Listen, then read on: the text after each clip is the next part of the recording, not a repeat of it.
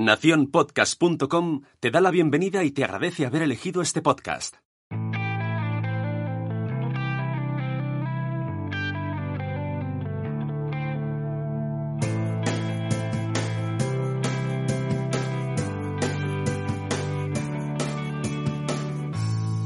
Hola amigos y bienvenidos una vez más a este podcast donde hablamos de Montessori.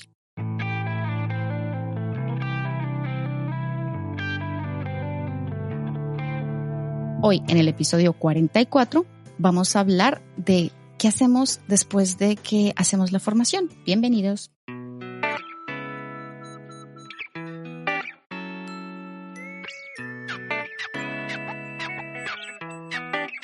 El tema del episodio de hoy surgió de una de las preguntas de ustedes los oyentes, específicamente de una oyente que estaba muy entusiasmada porque acababa de terminar su formación como guía Montessori y estaba nerviosa y estaba un poco, tenía la duda de cómo comenzar el primer día, porque ya tenía que comenzar el año escolar. Así que hoy decidimos traer una invitada que es la primera vez que viene al programa para que nos cuente un poquito cómo es ese proceso, cómo lo vivió y que nos saque un poquito de dudas al respecto. Además, también vamos a hablar un poquito de una cosita nueva en el podcast y es que vamos a tener una nueva sección, pero eso se los cuento más adelante. Entonces comencemos. Hoy estamos con Ogmaya Fosas. Bienvenida Ogmaya al programa. Muchas gracias por aceptar nuestra invitación. Como esta es la primera vez que tú vienes, cuéntanos un poquito quién eres y qué haces, de dónde vienes, tu formación, etcétera. Yo soy, eh, sí, soy Ogmaya, soy de Barcelona. Eh, mi formación universitaria es de geógrafa y después tengo un máster de meteorología y clima, eh, pero justo cuando lo terminé como que vi que profesionalmente eso no me cuadraba mucho y tuve la oportunidad de estar en contacto con niños que estaban con otros tipos de educaciones, también en otros países como, bueno, principalmente me, me inspiré mucho en un viaje que hice en África que estuve en Kenia y Tanzania, ahí me di cuenta de que niños muy pequeños eran capaces de hacer cosas que los niños que yo estaba acostumbrada a ver en nuestra sociedad no. Y eso me llamó mucho la atención y a partir de ahí como empecé a hacer eh, como eh, un poco de mm, búsqueda de qué tipo de educación alternativa había, etc. Y ahí pues eh, descubrí la metodología Montessori. Primero me formé como asistente AMI en Nueva Zelanda y cuando acabé el curso eh, tuve clarísimo que quería hacerme guía. Así que empecé el curso de guía AMI Montessori en Polonia en 2015 y me certifiqué en 2016 y ya antes de certificarme empecé a trabajar en una escuelita en Barcelona que justo acababa de empezar, tenían un ambiente 03. Creamos juntos el ambiente 36 Así que, mm, bueno, sé mucho de ese momentito de tránsito entre acabo de acabar la formación y, ahora qué hacemos? el curso académico. O sea, porque yo acabé la formación el 6 de septiembre y mi día, primer día de colegio era el 12 de septiembre de ese mismo año, así que lo tengo bien, bien presente. Lo tienes bien asimilado esos seis días de ventana que te quedaron para hacer la reflexión correspondiente. Totalmente, sí, sí. Bueno, pues no sabía que tenías todo este trasegar geográficamente, ¿no? Eh, yo sabía de tu formación y todo, pero hombre, de Nueva Zelanda, Polonia y Kenia y Tanzania y Barcelona, esto es unos viajes importantes, me parece súper interesante. Y además tampoco sabía que tú vienes de una formación mm, eminentemente científica. Sí, esto para nosotros aquí en el podcast es muy importante porque le damos mucho peso aquí al tema científico. Mm. Entonces, eh, mira, me alegra mucho. Es súper interesante. Si tenemos preguntas sobre el clima, ¿te podemos hacer o no? Sí, sí, pero ah, ya lo tengo un poco oxidado porque me, dediqué más a los niños de último. eso es más importante también. Bueno, pues hoy, como decíamos, vamos a hablar un poquito de, ese, de esa transición de estamos aquí, ya tienes tu certificado de asistente de guía y ahora qué hacemos, ¿no? Em, entonces comencemos por el principio un poco y es, ok, yo soy la guía o, bueno, también puedo aplicar para las asistentes, supongo, ¿no? Sí. ¿Qué aspectos son importantes en la preparación de la guía? Después, digamos, de cara a empezar en un nuevo ambiente. Claro, yo creo que pueden variar obviamente muchos factores. Cada persona que se haya encontrado o se vaya a encontrar con esta situación va a estar en una situación diferente. Es decir, puedes ir a una escuela que ya esté establecida o que se esté estableciendo. Puedes tener compañeras que ya tengan experiencia eh, y entonces tú te unes a ellas, etcétera. Yo creo que por la experiencia que tuve, puedo, puedo hablar de la experiencia como más eh, virgen, en el sentido de que o sea, recién salida de la formación estuve en un ambiente donde yo no tenía guía de referencia y por lo tanto todo el peso cayó eh, encima de mí. Y creo que en cualquier otra opción puede haber más facilidades, así que creo que mi, mi experiencia puede ser un poco relativamente cruda, pero espero que inspire a todas las guías que empiecen desde cero con otras ventajas ya. Entonces, creo que la formación de la guía o la preparación de la guía es muy importante que la guía sea y sepa que es capaz de llevar ese grupo. Eso, en un momento dado, te lo da obviamente el tiempo, pero tú tienes que saber que todo lo que has aprendido en el training es suficiente para empezar a tirar una clase adelante. Entonces, ¿En qué me basaría yo, que es muy importante para tener un poco percepción de control? Crear un ambiente que si tienes la oportunidad lo hayas creado tú. Que la administración de la escuela te haya dado el tiempo para que cada detalle esté eh, concreto y tú sepas cómo quieres que esté toda la clase. Dónde va a pasar todo, dónde voy a tener los materiales, dónde los niños se van a lavar las manos, dónde vamos a hacer la asamblea, dónde vamos a comer. Todas estas cosas son súper importantes, pero les recomendaría a las guías que se hagan un planning de todo el día, qué quieren que pasen todo el día, pero sobre todo que no olviden las transiciones. Eso creo que como una guía que acaba de iniciarse puede ser el momento en el que la clase se le descontrola más, porque yo puedo empezar mi ciclo de trabajo y después hago el círculo y eso yo lo puedo tener anotado, pero los 10 minutos entre que el ciclo de trabajo acaba y empieza eh, la asamblea, esos 10 minutos pueden ser muy caóticas para, o caóticos para la guía. Entonces, organizar realmente todo el día en sus, en sus momentos, desde que empieza una actividad, acaba, cambia a otra y ese momento entre uno y otro. Eso es súper importante, creo.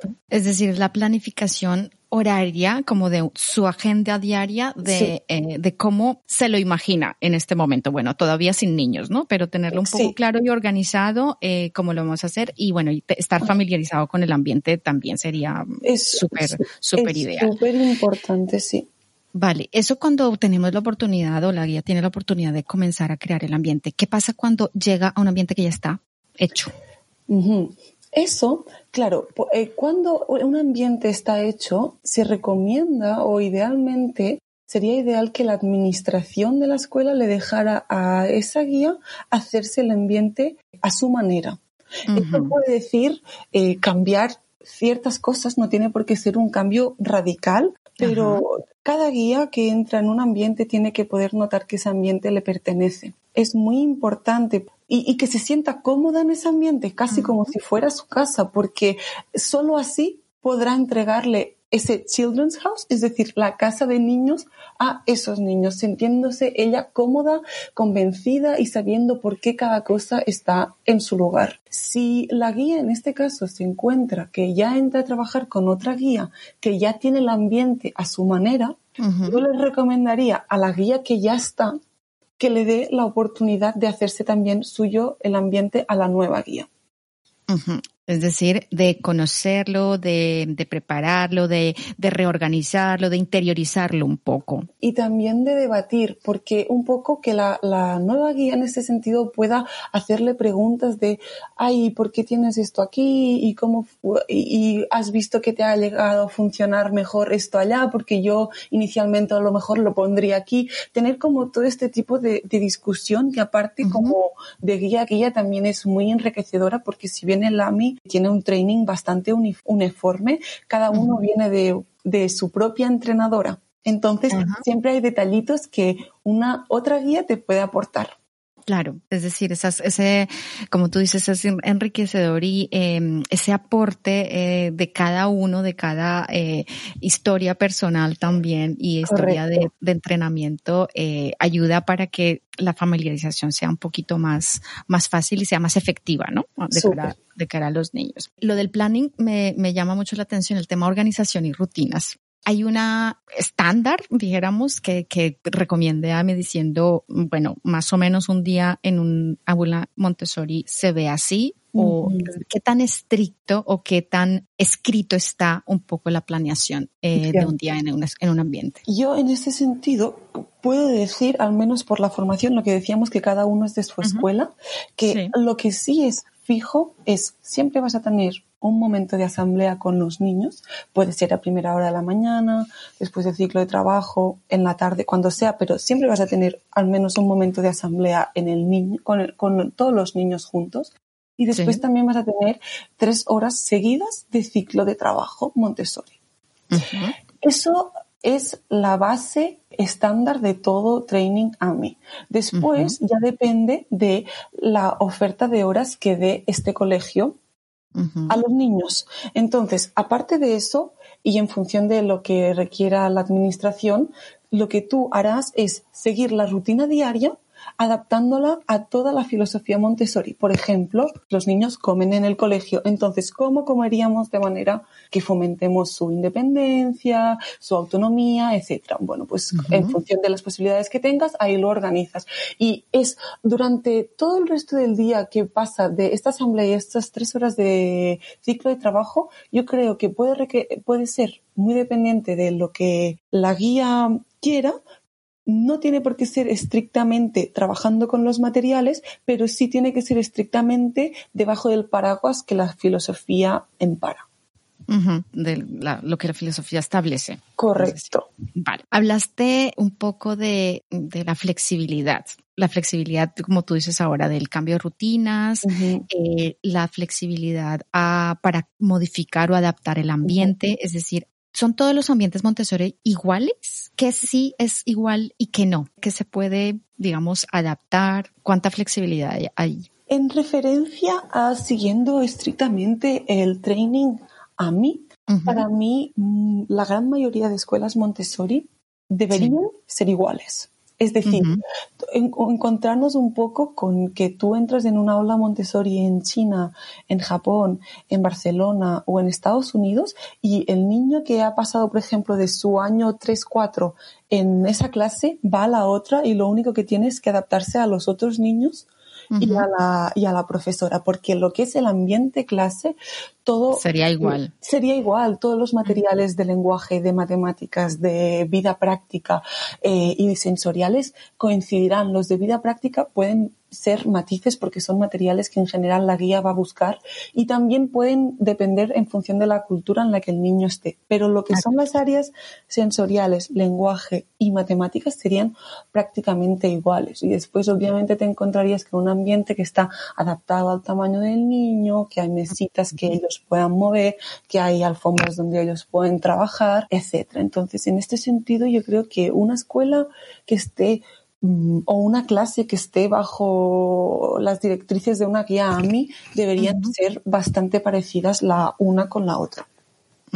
De pronto los matices serían de pronto en el espacio disponible o en dónde están ubicadas las áreas. Exactamente. Pero las áreas serán exactamente las mismas, que serán base para todas, a las mismas áreas. Los materiales obviamente serán los mismos. Y tal vez eh, cómo estén dispuestas en la clase, dependiendo del espacio disponible o cómo sea la clase, será un poquito diferente, ¿no? Pero para lo que tú dices, una de las ventajas que yo también le veo a la educación Montessori es que tú cambias de colegio Montessori y por eso por lo menos el niño no se tiene que preocupar. No, correcto. eso es súper interesante, sobre todo para familias que viajen o que no vayan a establecerse mucho tiempo en un mismo lugar. Para mí esto es un plus, por ejemplo, de la pedagogía. Claro, claro. Es importante. La flexibilidad en las rutinas. ¿Qué tal? ¿Cómo, cómo vemos eso? O, bueno, sí, la organización y las rutinas. Yo creo que es muy importante que la guía, eh, la nueva guía, tenga la idea de lo que quiere que pase. Eso, pero también es súper importante que mantenga la observación, que es un punto clave en, la pedagogía en la que trabajamos, y vea realmente cómo le están resultando las cosas.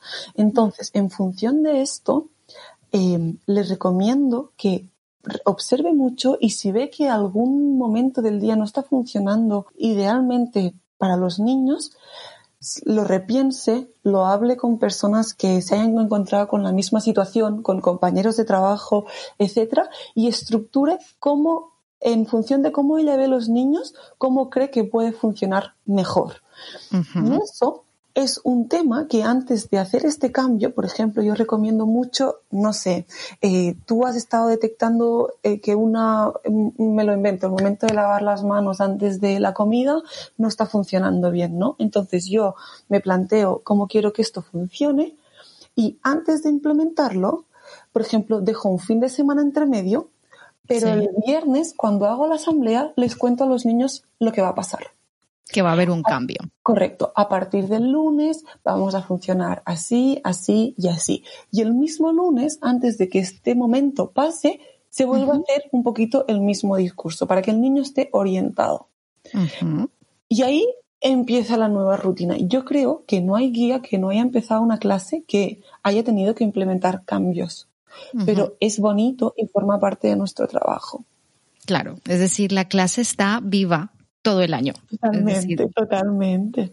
Entonces, aparte de las cosas fijas, dijéramos que ya, de las que ya hablamos, la, la, la escuela se va adaptando justamente, que es una, también uno de los pilares de la filosofía, se va adaptando a las necesidades de los niños y al contexto y, a la cultura donde se mueven, porque seguramente nosotros aquí tendremos unas costumbres y yo que sé, en Israel o en, en Ucrania tendrán otras, otras, otras cosas. Entonces, la observación que tú decías es súper importante. ¿Qué otra cosa podríamos decir sobre la observación para la guía? Bueno, que también, o sea, la observación de la guía tiene que ser en cuanto a el comportamiento de los niños durante las los diferentes momentos del día, pero también del espacio, del ambiente en sí. Es decir, yo sin niños, por ejemplo, puedo pensar que es una buena idea poner el rincón de lectura en un sitio determinado. Y con niños puedo ver que esto, por el motivo que sea, no está funcionando. O el caballete de pintura lo puse en un lugar que en un momento dado pensaba que era perfecto, pero me doy cuenta que, por ejemplo, durante la luz del día no le llega suficiente luz y por lo tanto prefiero ponerlo en otro lugar. Eso eh, también te lo da el, el, hecho de estar muy pendiente de cómo se va dando cada minuto del día. Y si tuviera que implementar este tipo de cambios, en este caso yo soy un poquito más conservadora igual esperaría, si veo que es algo que realmente tengo que cambiar muy rápido, sí que igual haría lo de viernes, fin de semana y el lunes nos lo encontramos nuevo. Pero si no, pues igual preferiría, no sé, hacer los tres primeros meses antes de Navidad. En Navidad avisar a los niños que cuando vuelvan habrán ciertos cambios y ahí implementarlos todos de golpe. Porque una parte muy importante eh, de los niños es el orden y si tú constantemente estás cambiando las cosas de lugar, eso puede desorientar al niño y puede que, si bien el cambio que tú has hecho sea positivo, en suma no resultarte. Ah, claro, porque están constantemente, es decir, no tienen la seguridad que les da el orden establecido durante un tiempo prolongado. Exacto, exacto. Y aparte tú también como guía te das la oportunidad de ver, bueno, también ese mismo rincón de lectura en septiembre no estaba funcionando, en octubre igual empezó a funcionar un poquito mejor y en diciembre tengo más herramientas para realmente valorar vale la pena cambiarlo o no. O no, claro. Sí, eso, y eso todo te lo da la observación, ¿no? Y la paciencia observando al niño. Exacto. Vale. Y hablemos un poco del niño del focus en el niño para la nueva guía? Para la nueva guía, obviamente, cuando justo empieza, tiene que establecer relaciones con todo el grupo y también individuales. Entonces, esto lleva cierto tiempo, porque cada niño es un mundo y se tiene que abordar y dirigirse a él como tal. Entonces, yo creo que el, el, vínculo con el niño se va creando obviamente desde el minuto cero, pero va creciendo en la primera cuando acaba la primera semana no es lo mismo que cuando acaba la segunda, ni cuando acaba la tercera, y yo creo que lleva un tiempo realmente como conocer a cada uno de los niños por separado y, y saber exactamente lo que este niño necesita. Entonces no se puede pretender desde el primer día saber cómo dirigirse y cómo comportarse con cada niño. Necesitas darle tiempo al niño y darte tiempo a ti. Claro, eso yo creo que es importantísimo también porque es para manejar nuestras propias expectativas, ¿no? Es decir, la ah. expectativa de la guía. que, también la frustración existe en los niños y en los adultos también, supongo, ¿no? Totalmente. Y aparte que, o sea, de la misma manera que en Montessori implementamos un currículum académico personalizado, para mí hay algo aún más importante que es que nos dirigimos a ese niño de manera personalizada, porque nos damos el tiempo de conocerle. Y yo no le haré la misma presentación a un niño que a otro, porque cuando yo les conozco, si bien la presentación es la misma y el objetivo es el mismo, eh, sé perfectamente cómo dirigirme a uno o cómo motivar al otro. Y ahí es una es la clave de la guía al final, crear ese vínculo con el niño, porque al final es el niño, el ambiente y la guía es el link dinámico entre los dos entre las dos. Es, es la interconexión. Correcto. Es la sinapsis, diríamos. Correcto. Pero bueno, es, hay que tener en cuenta que, como tú dices, que esto toma tiempo. Así que de la primera semana, eh, igual todo es un poco medio desastre y seguramente mm, supongo que no sé si te habrá pasado a ti o a compañeras tuyas que la primera semana es eh, mm, me quiero morir, todo me salió mal, eh, no todo, lo que me imaginé no pasó nada, todos los niños se comportaron totalmente diferente. bueno, no sé, cuéntanos un poquito tu experiencias o anécdotas que has tenido en este. No, totalmente, pero la, la realidad es que, y como hoy hablamos con guías, eh, la realidad es que no es la primera semana ni la segunda, toma tiempo, tiempo, y tenemos que estar preparados para equivocarnos mucho tenemos que estar convencidos que podemos hacerlo si tenemos un soporte, lo que, lo que vendría a ser nuestra entrenadora, eh, nuestras compañeras de training, la, la persona que trabaja en Children's House en la clase de al lado. Usémoslo pero también recomiendo algo muy interesante que al menos en mi experiencia funcionó mucho. Usémoslo, pero una vez nosotros, nosotras ya hayamos decidido cómo queremos hacerlo. No dejemos que el funcionar de los demás nos invada eh, nuestro propio funcionamiento porque todo el mundo es válido.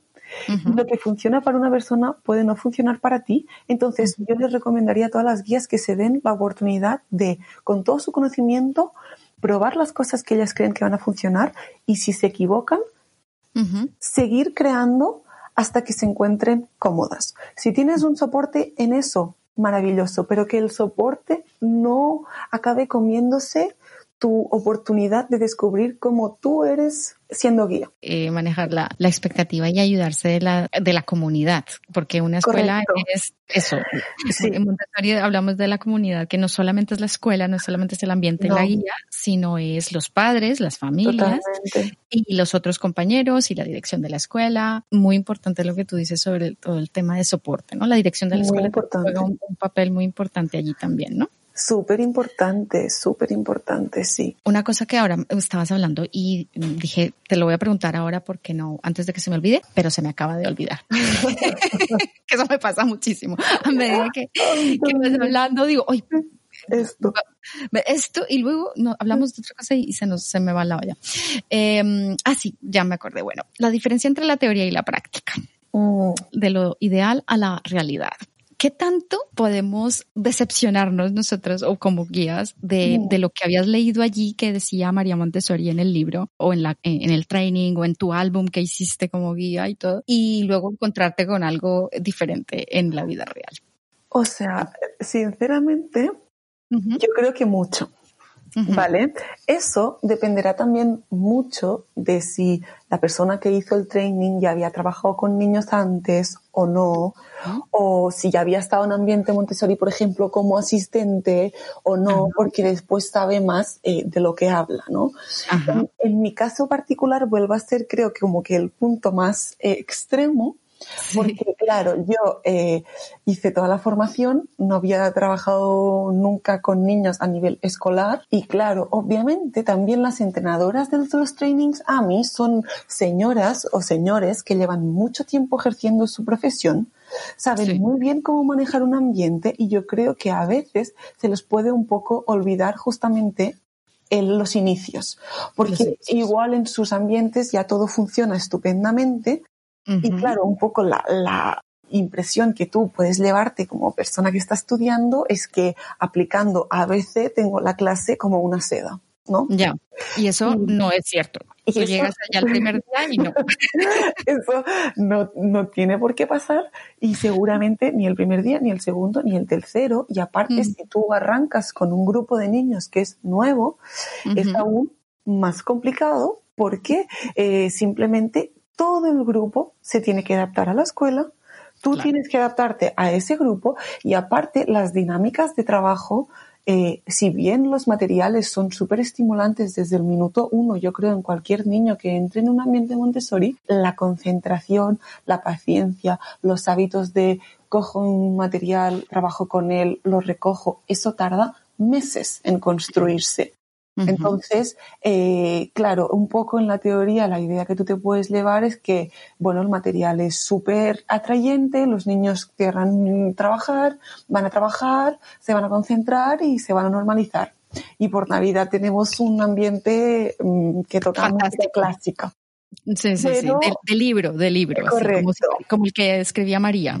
Exacto, exacto. Entonces, yo creo que es importante como persona que justo entra en un ambiente, saber ya de antemano que le espera un recorrido muy interesante en el que va a aprender mucho, pero que eh, de lo que ella aprendió en su training a nivel teórico a lo que se va a encontrar en la clase en los primeros meses, va a tener ciertas diferencias importantes. Importantes. Y sobre todo que eh, todos los niños tienen su propia historia, como tú dices, son un universo en, sí mismos cada uno. Y ir conociéndolos, ir manejando las dinámicas y, digamos, eh, eso, ir compenetrándose con ellos tarda un tiempo. Pero como cualquier relación humana en este sentido. o sea, igualito. Idéntico. Hablaste de la normalización. Este es un, eso es un tema que también nos pregunta mucho. Yo creo que para la gente que está un poco metida en el tema este de Montessori es familiar. Hemos hecho uh, un poquito, uh, cuando hablamos también de, eh, del rol del adulto, hicimos un episodio extra para los patrons hablando de la normalización con Pedro Valenzuela. Ahora que, que hablas de la normalización, eh, es como el, el, fin último, ¿no? Es como un poco el, la meta a la que queremos llegar. Cuéntanos un poquito qué es y por qué es importante ese concepto en Montessori. Así muy rápidamente. vale, voy, a intentar hacer muy sintética, ¿de acuerdo? Entonces, María Montessori parte un poco de la base de que el niño normalizado tiene unas características diferentes al niño no normalizado. ¿Qué diferencia uno del otro? Según la teoría, representa que el desarrollo físico y mental tienen que desarrollarse a nivel, eh, de manera paralela, ¿sí? Simultánea, al mismo nivel. Cuando esto no pasa, aparecen las, lo que en Montessori llamamos las desviaciones, que son comportamientos que se alejan del niño normal. El niño normal, pongámonos así como hablando de tú a tú, es el niño el que em, pues ama trabajar, respeta el silencio, es feliz, comunicativo, o sea, el niño del libro que muchas veces hemos podido ver en ciertos vídeos o hemos podido leer en ciertos capítulos, etc. ¿no? El niño como que presenta desviaciones, pues son niños que por lo que sea, y, y prácticamente en todos los casos es así, pues en un momento dado se les ha desajustado ese desarrollo mental y físico. Y por lo tanto, hay niños que presentan ciertas características, no sé, ponte tú, eh, chillar o hacer rabietas, el otro le dará para decir mentiras, el otro le dará para em, tener miedos. Son muchas las manifestaciones. Entonces, eh, a través del trabajo, o sea, a, nivel montessoriano, se dice que como lo que tú buscas es juntar de nuevo el desarrollo mental o la actividad mental y la, y la mentalidad física, tú lo que buscas es que el niño esté estimulado. Este estímulo viene a través de los materiales y de los intereses de los niños. A través de ese interés sale la voluntad para trabajar. Y al trabajar, el niño se concentra. Y la concentración es el paso previo a la normalización. Esta es la explicación cortita y teórica que puedo dar. vale, yo lo, interpreto un poco que al final de todo este proceso, bueno, porque esto es un proceso, la normalización. Totalmente largo. Largo. Exacto. Esto, si un niño entra, no sé, en Infant Community en, de 0 a 3 años a un, un cole Montessori, habrá cosas que son normales para, es decir, son, es lo normal que pasa porque físicamente y mentalmente es lo que tiene que hacer en ese momento. Pero a futuro eso irá evolucionando y la idea es que vaya evolucionando en conjunto. Entonces, digo que yo siempre lo asocio con el tema de que cuando llega un, un momento en que el niño ya puede eh, autogestionar su, su aprendizaje. Entonces, como que aprende a aprender un poco, a trabajar y, entiende toda la dinámica de, del ambiente, de cómo se mueve, de qué es lo que hay que hacer, de, de cómo es, eh, de qué es lo que necesita. Ya tiene todo controlado, dijéramos, en su claro. entorno. Claro. Para poder construirse a sí mismo, que es lo que eh, totalmente. eso lo, entiendo un poquito, un poquito así. Y es exactamente así, y justamente por eso las nuevas guías tienen que saber bueno, las nuevas guías y si hay papás que nos escuchan y llevan a, sus hijos a escuelas Montessori, eh, darles el mensaje de que no pueden esperar que su niño se normalice en dos semanas, ni en tres, ni en cuatro. Porque justamente con todo lo que tú estabas describiendo anteriormente, hay un paso previo a a que pase el, la motivación del trabajo, la concentración y la normalización, que es el estoy en un ambiente, conozco mi adulto de referencia, eh, sé cómo me puedo mover eh, en este espacio, eh, entiendo que tengo la libre elección de, de escoger mis propios materiales, que también tengo las responsabilidades, por ejemplo, de guardarlos, de dejarlos impolutos para el próximo niño.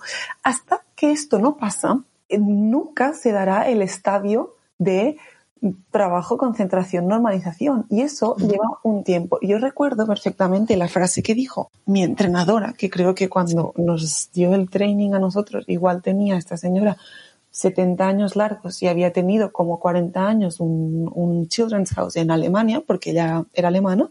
Y ella, ella nos dijo una frase que a mí me quedó muy grabada, que es como, empieza el curso y por Pascua todo empieza a ir bien. Exacto. Eh, 40 años después de... años de experiencia, dijo que por Pascua todo empezaba como a sonar el violín en ese momento. Ya, y como que ya suena más parecido a la que viste en la formación. exacto, exacto. Vale, vale. Bueno, pues, oye, pero es que eso ahora que lo dices, son 40 años, pero se me, se me vino a la cabeza que María duró observando a los niños y trabajando con ellos 50 años. Imagínate. O, lo que sea, no sé, una cosa así, es desde 1903 hasta creo que el día, el día que, que se murió.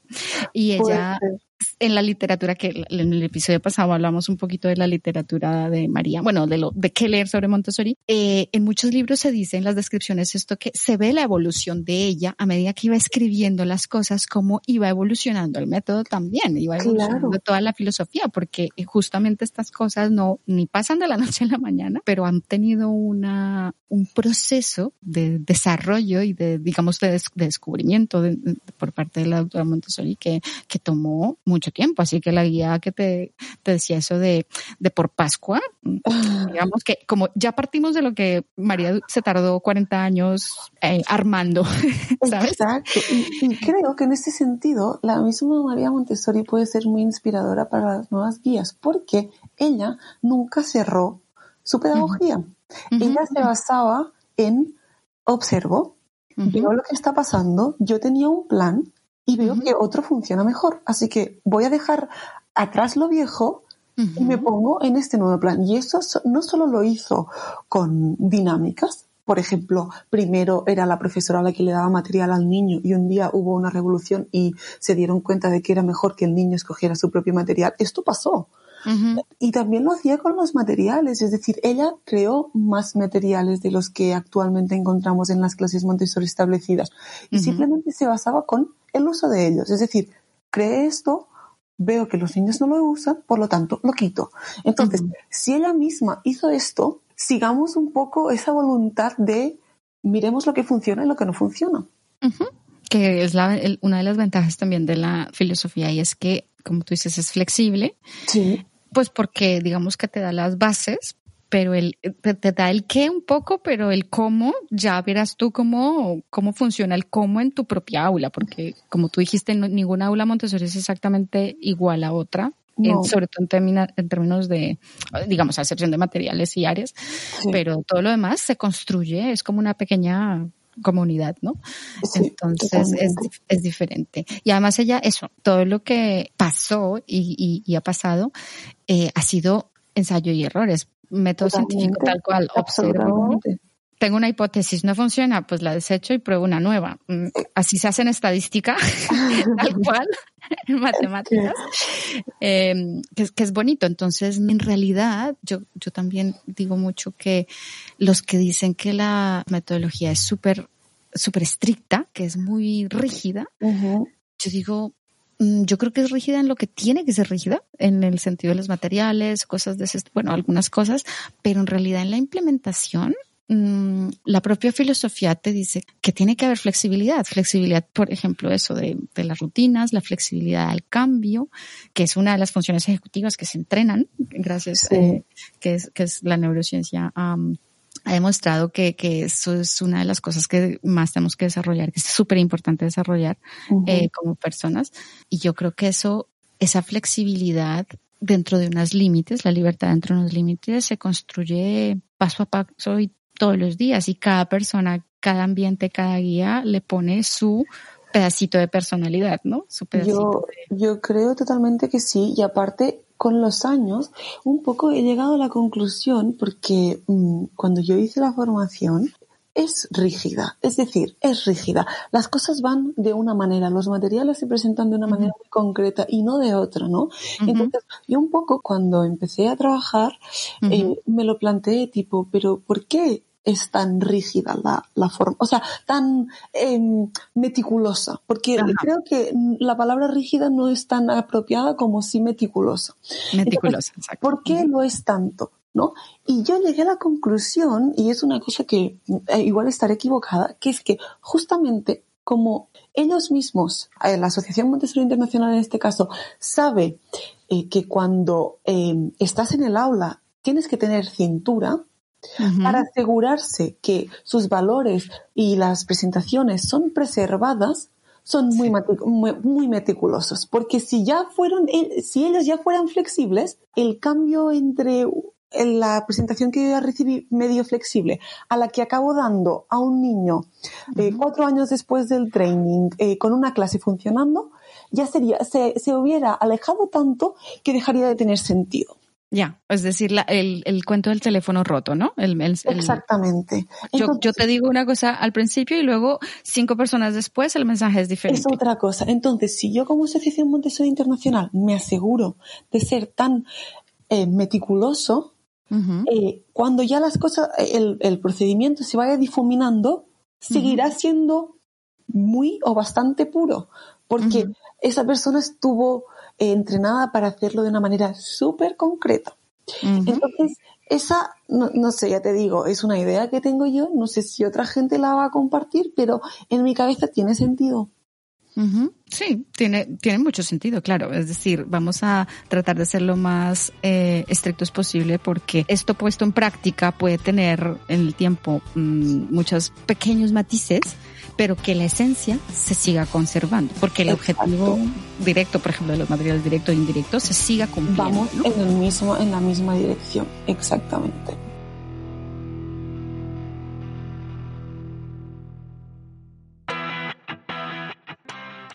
Y por hoy vamos a dejar la conversación con Osmaya aquí. En el próximo episodio vamos a tener la segunda parte, vamos a seguir hablando de cosas que pasan en el aula y vamos a aprovechar para introducir nuestra nueva sección de la teoría a la práctica, aprovechando justamente el tema. Mis agradecimientos como siempre van primero a nuestros mecenas que hacen que esto sea posible y si ustedes también quieren apoyarnos pues entonces entren a patreon.com, busquen Hablemos de Montessori y escojan algunas de las recompensas que tenemos para los mecenas. Muchísimas gracias también por todos los mensajes que nos envían a través de las redes sociales, arroba Hablemos de Montessori, recuerden en Facebook e Instagram, y a través del correo electrónico hablemos de Montessori, gmail.com. Recuerden que nos pueden escuchar en todas las plataformas de podcasting, Evox, Apple Podcasts, Spreaker, Spotify, Podimo, etc. Y que si les ha gustado lo que escuchan, no duden en compartirlo. Nos escuchamos pronto.